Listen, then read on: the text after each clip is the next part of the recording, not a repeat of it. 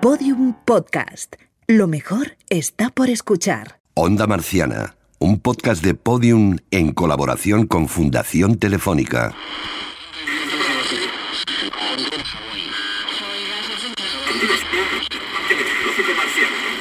Próximas horas esperamos un tiempo relativamente apacible sobre la superficie marciana. Tendremos temperaturas entre los menos 120 y los menos 80 grados en las planicies boreal y austral, con pequeñas acumulaciones de metano en la región de Sirtis Major.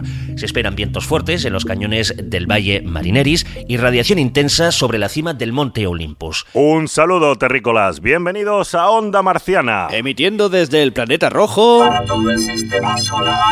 Esperamos que estéis bien abrigados porque, como avisa nuestro meteorólogo, se espera bastante fresquito en las próximas horas. Un momento, vamos a escuchar qué dice el parte del polvo. En cuanto a las tormentas de polvo, tendremos rachas de polvo de nivel 1 en la región de Tetis y escasa visibilidad con tormentas de nivel 3 en el cráter Gale y alrededores. Si tienen pensado pasar el fin de semana en la zona de las planicies boreales, lleven equipos de protección y sobre todo balizas de localización para evitar disgustos. Buen fin de semana y feliz otoño marciano. Bueno, bueno, ahora que ya estamos en ambiente, imaginad que estamos en el año 2048, somos colonos marcianos y tenemos que hacer planes. Bueno, esta sería la típica información que nos sería muy útil en un escenario futuro en el que, bueno, pues eh, con suerte tendremos ya unas colonias allí en la superficie de Marte. Esto todavía no ha sucedido, Javier, pero hay algunas personas que ya viven con la cabeza puesta en el planeta vecino. ¿Te refieres a que viven ya como si estuvieran en Marte? Eso es, y esta es la historia que queremos contaros hoy. La Tierra está llena de marcianos. Bueno, eh, creo que tanto estrés interplanetario te está pasando factura. Tómate un vasito de agua. Tenemos la Tierra llena de A marcianos, ver, no, ¿no? espe- espera, no me refiero a hombrecillos verdes con antenas, sino a otro tipo de marcianos. ¿A cuáles? A ver, a los científicos que trabajan manejando los instrumentos que tenemos en Marte, los robots, y que se tienen que adaptar a los horarios del planeta rojo. O sea, los que trabajan manejando los rovers. Exactamente. Mira, aquí te dejo un par de testimonios espeluznantes. Entonces, tú has habido una época de tu vida que has sido marciano. Yo he sido en alguna época de mi vida en que he sido un poco marciano, efectivamente, efectivamente. Sí, yo, yo también fui marciano durante, durante una época de mi vida. Ahí lo tienes. Sí, sí, sí, ya veo por dónde vas.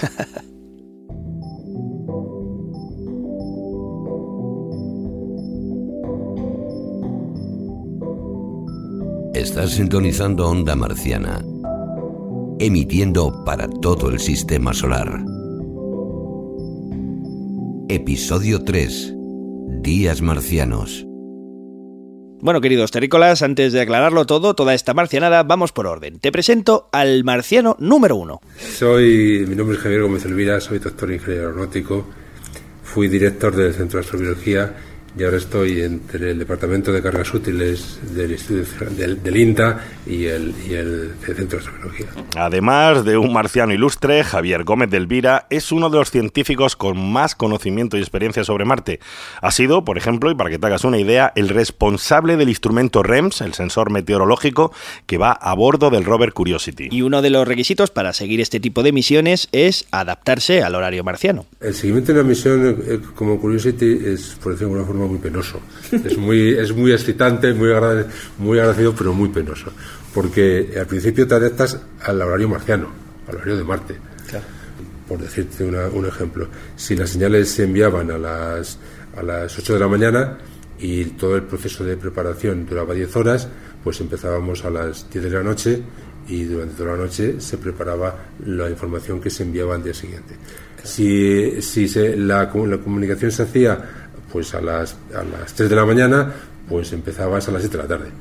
Llegabas cuando pues no había nadie no, no- no había nadie de los que trabajan a la- normalmente, sino llegabas pues, pues yo que sé, a las, eso, a las 10 de la noche, a, la- a las 2 de la mañana, a unas horas un poco Y intempestivas. hay un momento que cuando lo acumulas tienes un jet lag marciano, se puede llamar así. Bueno, ya tienes un desconcierto absoluto.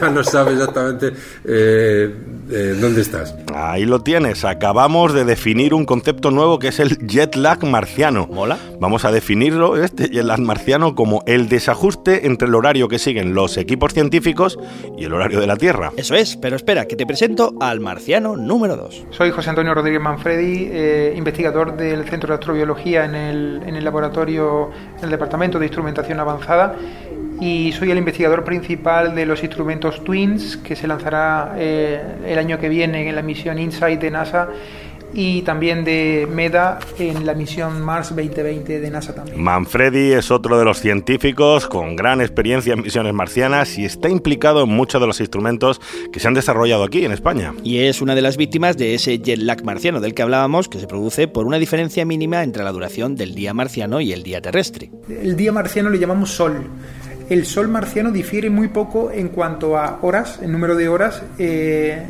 del, del, respecto del terrestre. Son 24 horas y 39 minutos. Pero esos 39 minutos te vuelven loco. Oye, no sé si estamos exagerando, no sé si 39 minutos son tanto como para suponer un drama, no sé yo. ¿eh? Claro, seguro que habrá algún oyente pues que le reste importancia a este asunto porque parece una nimiedad, ¿no? Pero ojo, la NASA ha tenido que tomárselo muy, muy en serio y se han producido muchísimos divorcios y muchísimos problemas psicológicos por trabajar en este horario marciano hasta el punto que la NASA, después de unas cuantas misiones, estableció que el procedimiento debía ser, bueno, pues no empezar el turno de trabajo más tarde de no sé cuánto o no terminarlo más tarde de no sé qué. Bueno, esto ya empieza a divorcios, dramas familiares, esto ya empieza a sonar algo más preocupante. El problema es que tienes que adaptar todo tu trabajo a lo que sucede en otro planeta y empiezas a acumular minutos de diferencia poco sí, a poco. Sí. Como dice Manfredi, es casi peor que estar allí. Si, si lo viviéramos desde allí, probablemente fuera un impacto menor porque vas con todo. Claro, exacto. O sea, el, la diferencia está en que tú estás en Marte pero en la Tierra. Fíjate que durante los primeros meses de misión las condiciones para adaptarse al horario marciano son extremas, incluso llegan a regular la cantidad de horas de luz. Otro ejemplo más de ese jet lag. Eh, cuando, cuando llega la misión y hay que operar, hay que hacer la operación que le llamamos así, operar, todo el edificio desde el que se hace la operación de los distintos subsistemas, eh, todo en general, las ventanas se cierran, pero no se cierran las persianas y se pone una pantalla negra que por completo te hace la oscuridad en el interior del edificio. Es un poco similar a lo que ocurre en los casinos. No te debes dejar llevar por tus por tus ciclos internos de tu cuerpo que muchas veces pues están condicionados por la percepción que tú tienes del sol, de la luz solar. Madre mía, este hombre me está agobiando ¿eh? y eso que no estoy yo allí. ¿eh? Sí, bueno, pues eso no es nada, ¿eh? porque Manfredi confiesa que durante los meses que trasladó su mente a Marte sentía hasta frío. ¿Qué me estás contando? Tú entras allí y entras en una especie de, de cápsula que te traslada, toda la gente está trabajando en Marte, todo el mundo está orientado y eso hace que, que, claro, tu cuerpo y tu mente se centre absolutamente en ese horario, en ese... Llegas a tener incluso una cierta percepción de, de las condiciones ambientales que son muy adversas también. O sea, quiero decir, es como una especie de sensación. No es como operar un coche teledirigido sin más.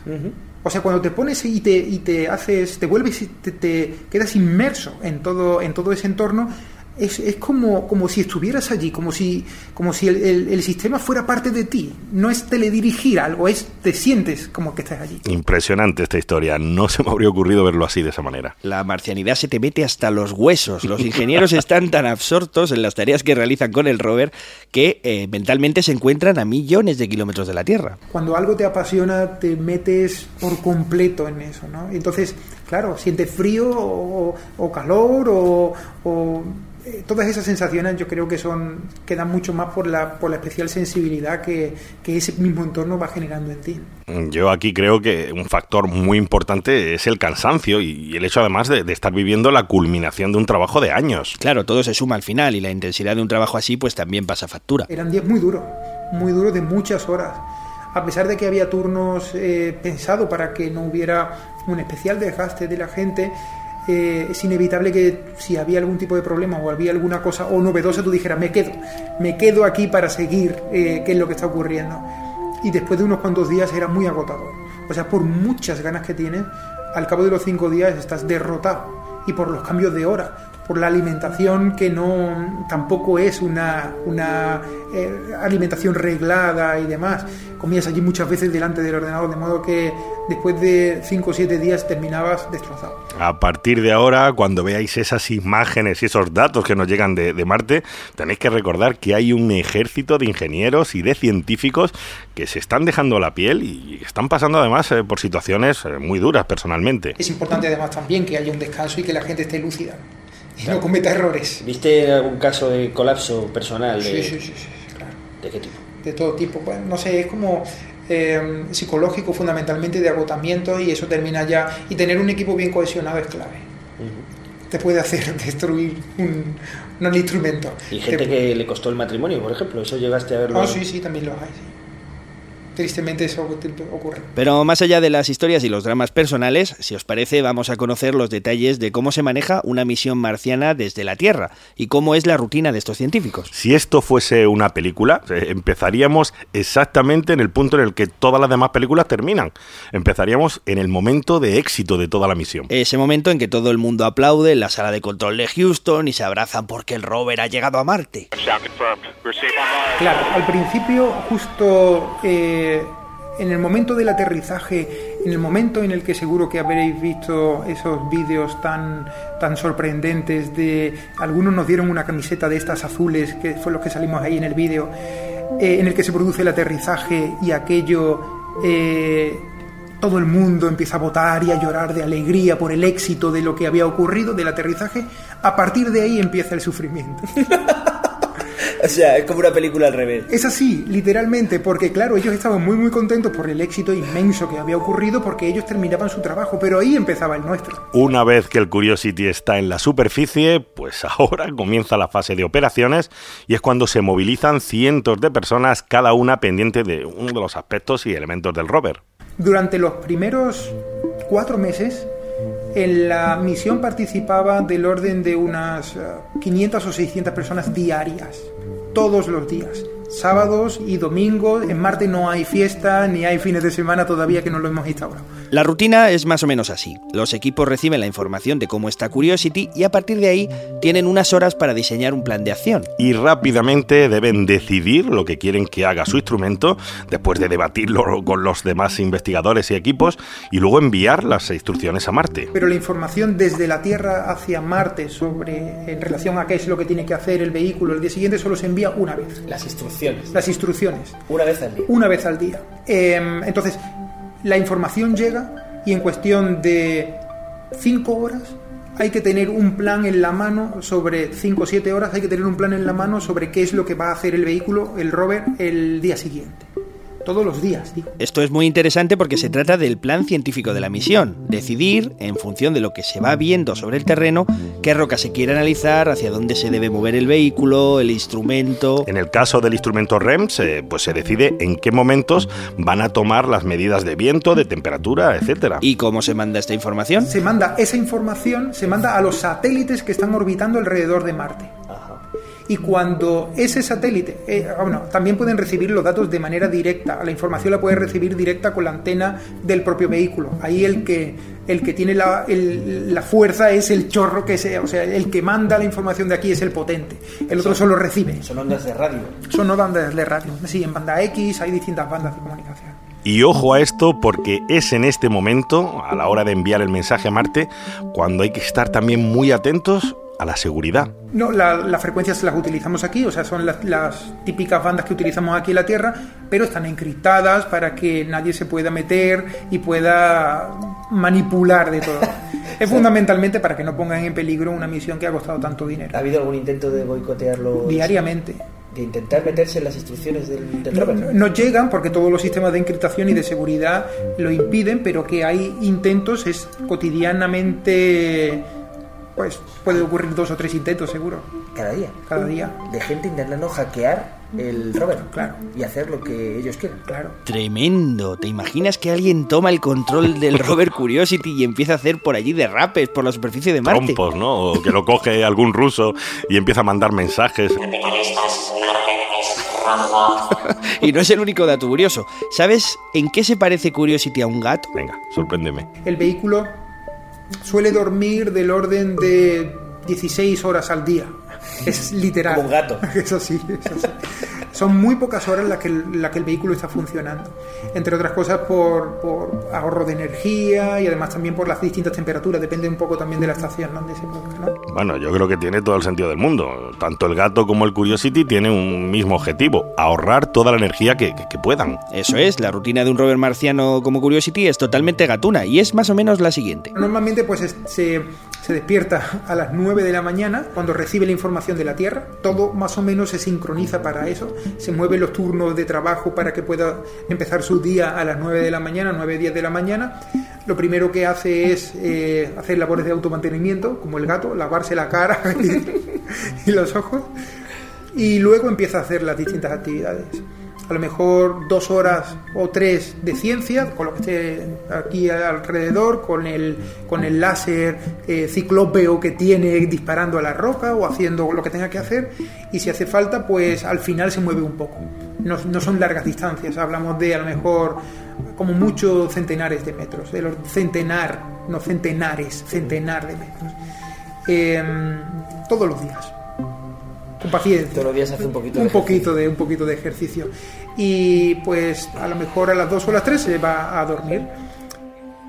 Yo te digo que me apunto a esto del horario marciano. El plan Curiosity. Un par de horas disparando un láser, un poquito de ejercicio y a dormir 16 horas. Yo te digo que la vida marciana me parece estupenda. Yo podría acostumbrarme perfectamente, ¿no? Lo único malo eh, son las tormentas marcianas, eso sí. Las tormentas marcianas, eh, yo me imagino que eso tiene que ser duro. Y también me pregunto cómo puede ser eh, Estar dentro, ¿no? una situación así aquí en la Tierra. Esa sensación es muy angustiante. Una vez me pasó algo similar en la Antártida, en una campaña que hicimos, en donde pues estábamos trabajando por ahí en medio y vimos aparecer una tormenta de, una tormenta de nieve que en cinco minutos la tuvimos encima. Esa sensación de, de sentirte de verdad fuera de, de tu lugar, en un, en un entorno inhóspito por completo, como que te sientes invasor de todo eso, esa sensación es agobiante. Oh, caramba, estos investigadores son una caja de sorpresas. Y además, ¿qué hace un científico marciano en medio de una tormenta en la Antártida? Enseguida lo contamos, pero antes vamos a escuchar lo que le pasó a Manfredi. Estuviste mucho rato. Pues ahí, aga- agachado, agazapado allí como... Joder, pues puedes perderte y morirte allí. ¿eh? Sí, pues sí, sí, puede ocurrir perfectamente. Bueno, notificamos lógicamente por los walkies que, que, se, que se avecinaba una tormenta donde estábamos y todo eso, por si uy, había algún tipo de problema ¿Y que fueran a.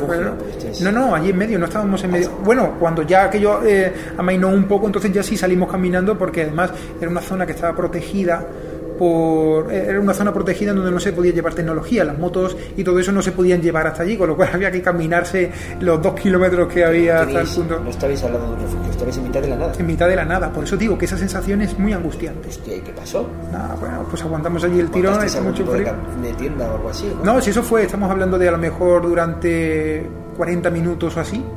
Afortunadamente fueron 40 minutos. Pero 40 minutos más largo de tu vida, me imagino. Claro, y ¿Cómo te hiciste? te vas ¿Tirarte al allí, claro, te vas allí, vamos dos, allí agazapado cuando pudimos a la primera de cambio, pues va- va- ya cuando veíamos por dónde poder movernos, porque claro, pierdes la visibilidad por completo. Esa No sabíais lo que iba a durar. no, claro. Además, estábamos allí, estábamos allí trabajando y vimos, no, mira, mira la tormenta. Oye, que se acerca una tormenta de esto. Venid, venid ya para acá, no os quedéis ahí. Esto, bueno, no, hace tiempo. Bueno, impresionante y muy marciana la situación, pero yo te lo voy a decir otra vez. ¿Qué hacía un científico como Manfredi en un lugar como la Antártida? Que no me lo has contado, yo sigo insistiendo. Les podía haber costado la vida la situación, ¿eh? Pero bueno, te lo voy a revelar. Estaban probando un instrumento. Pues allí estaba probando un sistema de perforación en el, en el permafrost, en la corteza de la superficie de la, de la Antártida, eh, con un sistema también para monitorizar los parámetros. Por fin lo sabemos. Básicamente estaban probando un taladro muy similar a los que se van a incorporar en la misión ExoMar 2020, que penetra en el subsuelo marciano en busca de indicadores de vida. Eso es, y la Antártida no es el único lugar donde han ido a probar estos instrumentos que luego viajarán a Marte. He tenido la suerte de estar en la Antártida, en el desierto de Atacama, en medio de la nada, allí eh, también haciendo exploraciones, haciendo agujeros en el subsuelo para probar esa tecnología.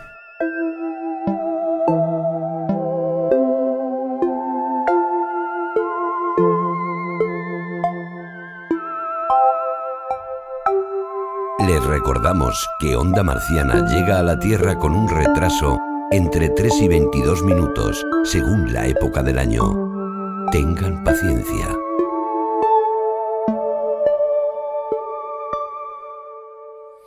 Esta anécdota de la tormenta nos va a servir para abordar otro tema muy interesante sobre los científicos que trabajan en la exploración de Marte, que es el de los análogos marcianos. Los análogos marcianos son lugares de nuestro planeta donde algunas de las características resultan especialmente interesantes para estudiar las condiciones de Marte. En España, como os podéis imaginar, Río Tinto es un lugar muy conocido porque sus condiciones geológicas resultan especialmente útiles para estudiar la vida en condiciones extremas. Pero oye, hay más lugares por ejemplo en Canarias. Uno de los aspectos fundamentales que debe requerir un, análogo planetario es que esté lo más virgen posible y lo mejor protegido posible para que pueda trabajarse en él como laboratorio natural.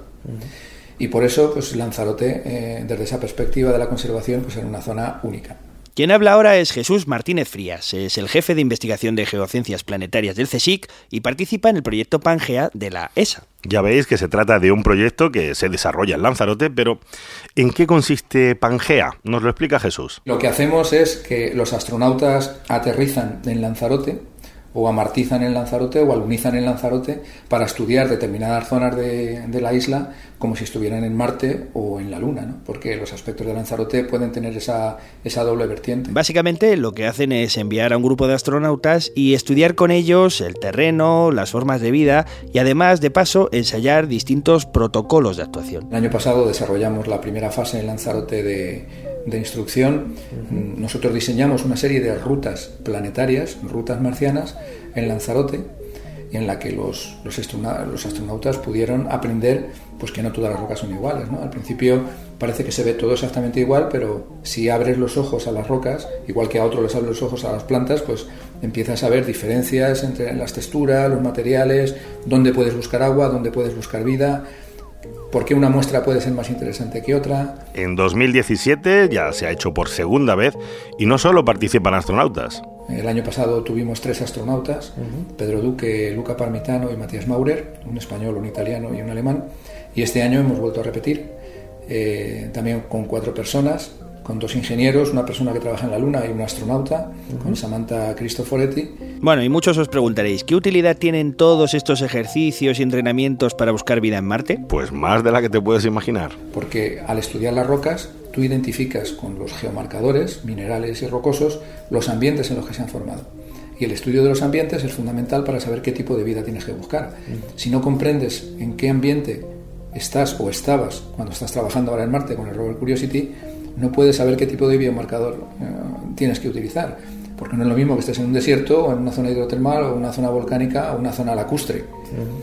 Los tipos de microorganismos van a ser totalmente distintos. Como pasaba con Manfredi, Jesús también ha estado en un montón de lugares de la Tierra probando herramientas e instrumentos. Bueno, pues he estado en el desierto del Sáhara, he estado en, eh, Islandia, he estado en Costa Rica. En Costa Rica también estuve bueno, eh, la actividad volcánica estaba prácticamente a las dos semanas siguientes de estar allí nosotros, pues empezó a entrar en erupción y yo creo que esas son las zonas más, más importantes. Venga, ahora que hablamos de erupciones, eh, este hombre, Jesús, eh, también se ha visto en alguna situación de peligro, así como, como Manfredi en la tormenta de la Antártida. bueno, bueno, él tuvo otro pequeño percance en la Antártida, pero es mejor que escuches. no sé cómo sería la que le pilló a José Antonio, pero la nuestra seguro que fue peor, porque nosotros nos caímos al agua el último día eh, además, yo tengo un certificado de náufrago honorario. No me digas. Para, vale, pare, para, para, para, para ahí. Eh, náufrago honorario.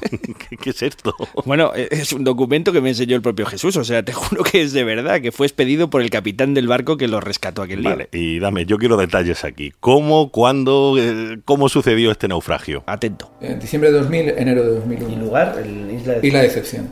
Entonces, el último día ya dijimos, mira, antes de irnos vamos a muestrear precisamente los complejos más basales de Isla de Excepción.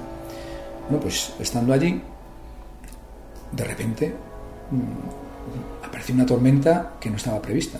¿Estáis en la isla, en algún sitio apartado, me imagino? Estamos apartados en la, en la zona más exterior de la isla, o sea, en lo que es la parte exterior del donut que da al océano, ¿no? la zona interna, ¿no? donde está la bahía. ¿Y de repente lo visteis venir de lejos? O... Bueno, veíamos que aquello empezó a ponerse mal, empezó a ponerse mal, pero, pero a una velocidad tremenda. ¿no?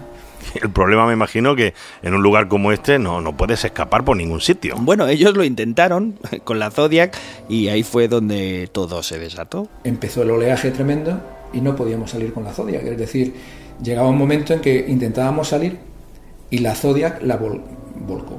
O sea, volcó, con, volcó con todos nosotros dentro. ¿Cuántos seréis? Pues yo creo que éramos al principio, digo al principio porque luego vinieron a buscarnos, ¿no? Al principio éramos como cinco y luego ya fuimos como nueve. Pero todo el que venía a buscarnos se quedaba con nosotros porque no podía Volcaba salir. también. Claro, volcaba también. Madre mía, qué panorama. O sea, vuelcan en el agua helada de la Antártida, además donde no puedes estar ni, ni, ni unos minutos porque entras en hipotermia. Exacto, estaban en clarísimo peligro de muerte. El oleaje era tan grande que provocó heridos. Nosotros, afortunadamente, estábamos cerca de, de la playa porque no podíamos salir, o sea, el oleaje nos volcaba la Zodiac, pero para que te hagas una idea de cómo era de tremendo el oleaje, arrancó de cuajo el motor de la, de la Zodiac y le hizo una herida a, a uno de los militares, a uno de los chavales en, en la cabeza, ¿no? O sea, fue una cosa realmente seria, ¿no? Ni tan seria, madre mía, con este, con este panorama, ¿qué hicieron después? Pues la cosa se puso tan fea que acabó como menos te puedes imaginar. Escucha. Tuvimos que volver a tierra, ya eh, lo intentamos hasta cinco veces, es decir, nos caímos al agua cinco veces, todos, ¿eh? Guay. Fue en mitad de la tormenta. En mitad de la tormenta, guay. Había Con los leones marinos por ahí mirándonos. Había visibilidad escasa. Bueno, estaba todo muy oscuro, o sea, una, una niebla, o sea, imagínate en la Antártida, un frío. Y al final lo que, lo que decidimos es quedarnos todos desnudos, claro, lo que nos, Claro, nos quitar recomendó el médico, ropa. quitarnos toda la ropa y nos quedamos todos, con perdón, en pelota picada, Qué escena, ¿eh? en- allí en la costa, ¿no? Escurriendo los calcetines. ¿A cuántos grados estaríais? No sé, muy, no sé, muy, muy baja temperatura, no, no, no te podría decir, ¿no? sea, tú has estado Imagínate en- en pelotas en, pelotas en la Antártida. bueno, yo en compañía de otros colegas. ¿Cuántos erais? Éramos cinco. sí. Maravilloso. Y al final nos, nos volvimos, pero te digo que lo de José Antonio tal vez fuera peor, pero no lo creo. ¡Qué maravilla! En pelotas en la Antártida. Eso O sea, es, eso es. habría sido un título magnífico para este, para este programa. Llevas razón en que esta anécdota es difícil de superar, desde luego, respecto a la de Manfredi, pero bueno, allí los tienes a ellos, a nueve tipos desnudos en mitad del hielo, haciendo señas al barco y cada vez van llegando más y más desnudos, como en lo del elefante y la telaraña, exactamente igual. Pues todo el que venía a rescatarnos se quedaba porque no podía salir. Total, que al final los, los walkie-talkies no, no funcionaban tampoco, estaban empapados y ya con señales dijimos que íbamos a intentar ir a otra zona de la isla donde había un pequeño remanso y a ver si el barco podía moverse dando la vuelta alrededor de la isla y recogernos allí con otra zodia, porque me parece que les quedaban ya una o dos zodias nada más. ¿no? O sea, aquí resumiendo, por lo que por lo que está contando, yo deduzco que si se les llegan a acabar las zodiac, se habrían quedado allí todos esperando, en pelotas allí, esperando la ayuda. Pues más o menos, al final tuvieron suerte y pudieron vestirse como pudieron y eligieron la estrategia de caminar un buen rato y llegar hasta otra zona de la isla más tranquila, donde por fin ya les pudieron recoger. Sí, pero todavía les quedaba algún susto que otro. Y luego lo peor fue saltar al barco, porque el barco, claro, estaba eh, eh, esperándonos, pero estaba subiendo y bajando y yo decía, Dios mío, pues yo veía los, los números del casco de abajo, porque el barco bajaba y subía. eh, con el oleaje de manera tremenda. Entonces tuvo que tener el eh, quien fuera, pues el piloto o lo que sea del barco, ¿no? La, la habilidad suficiente para ponernos con la Zodiac eh, justo en paralelo con el barco y pues en el momento en que estábamos en paralelo saltar Claro. desde la Zodiac. Que al solo un instante. Es solo un instante. En un momento, bueno, tuvieron suerte y salvaron la vida porque aquello podía haber sido, estamos riéndonos aquí, Sí, pero sí. esto podía haber sido una tragedia. Bueno, y fíjate, además, cuando vives una situación de tantísima tensión, suceden cosas como esta. Entonces, eh, bueno, pues conseguimos saltar, por supuesto sobrevivimos todos, no hubo problemas, pero cuando entramos a la camareta de científicos, yo a mí no me ha pasado nunca en la vida, nunca en la vida, ¿eh? Y esto fue ya hace 17 años, ¿no? Llegamos a la camareta de científicos, y yo no sé si fue del estrés o lo que sea, me quedé dormido durante 45 segundos. Tuviste un lapso. De esto, de esto que te quedas, pero no dices nada. O sea, no era miedo, era como la tensión de que, de que tenías que llegar al barco y tenías que Y sobrevivir. una vez que pasa, Y luego, claro, fue una cosa realmente seria. o sea, Luego, tu, tu cerebro dijo, ya me he salvado, pum, apago. Eso es. Esto es una anécdota, yo creo que no la he contado nunca. ¿no? Qué bueno. Y, y esto ocurrió. Bueno, pues una de las cosas que ocurren cuando intentas trabajar en un análogo de Marte, ¿no? La verdad es que Lanzarote de momento es mucho más gentil tranquilo, en ese sentido. Tranquilo, ¿no?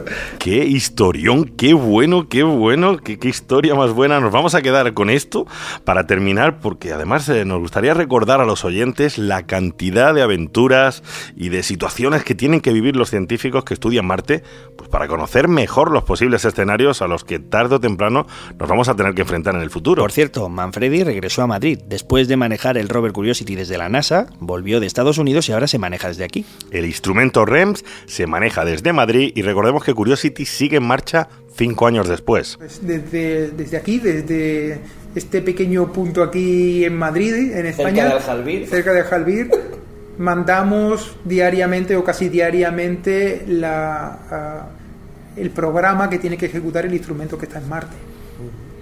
Diariamente. A veces parece increíble que tengamos tan cerca a la gente, a los científicos, que manejan cosas tan lejanas, ¿verdad? Es increíble mirar al cielo, ver Marte y pensar en el vértigo que produce esa sensación de haber colocado un instrumento a millones de kilómetros. Por cierto, me imagino que al volver a España, por fin habrán acabado sus problemas con los horarios ya, ¿no? Mm, no del todo, escucha porque aquí viene lo mejor. A nosotros, los que estamos a este otro lado del charco, del Atlántico, pues muchas veces nos toca trabajar de madrugada. Todos los días trabajamos de madrugada, por no decirlo, por no decir falsedades. Cuando me vine, cuando nos vinimos para acá, el planteamiento que hicimos fue montar una determinada estructura, una determinada infraestructura, ordenadores, servidores y todo eso, para que pudiéramos al menos trabajar desde casa. La hora no la podemos mover, pero por lo menos puedes estar en pijama si tú quieres, con tu pareja allí al lado. Qué maravillosa la idea de manejar algo que está en Marte en pijama. En pijama, sí, absolutamente, y en zapatillas. Desde tu casa. Desde tu casa. Bueno, pues ahora sí que nos vamos a quedar con esa imagen. Qué bonito. Os vamos a dejar en esto, en la mente, para siempre, un científico manejando un vehículo robótico en otro planeta a 200 millones de kilómetros en pijama y patucos allí con el instrumento. Eso es exactamente de lo que es capaz la humanidad, de hacer grandes cosas y estos tipos son eh, un ejemplo perfecto de la cantidad de horas y talento que se aplican en la investigación espacial. Hasta aquí ha llegado nuestra aventura de hoy en Onda Marciana. En próximas entregas os seguiremos contando más episodios de la increíble historia de exploración de Marte, ya sea con traje de astronauta o en Y pijama. con patucos. Hasta entonces, acordaos llevar abrigo este fin de semana si vais a pasear por Marte. Ya sabéis que va a hacer fresquito. Hasta la vista, terrícolas.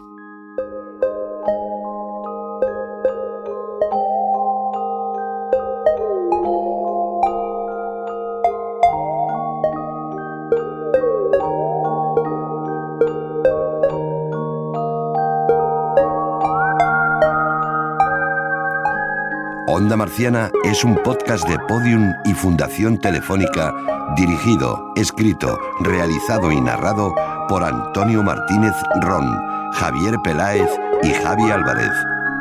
Todos los episodios y contenidos adicionales en podiumpodcast.com y en espacio fundaciontelefónica.com.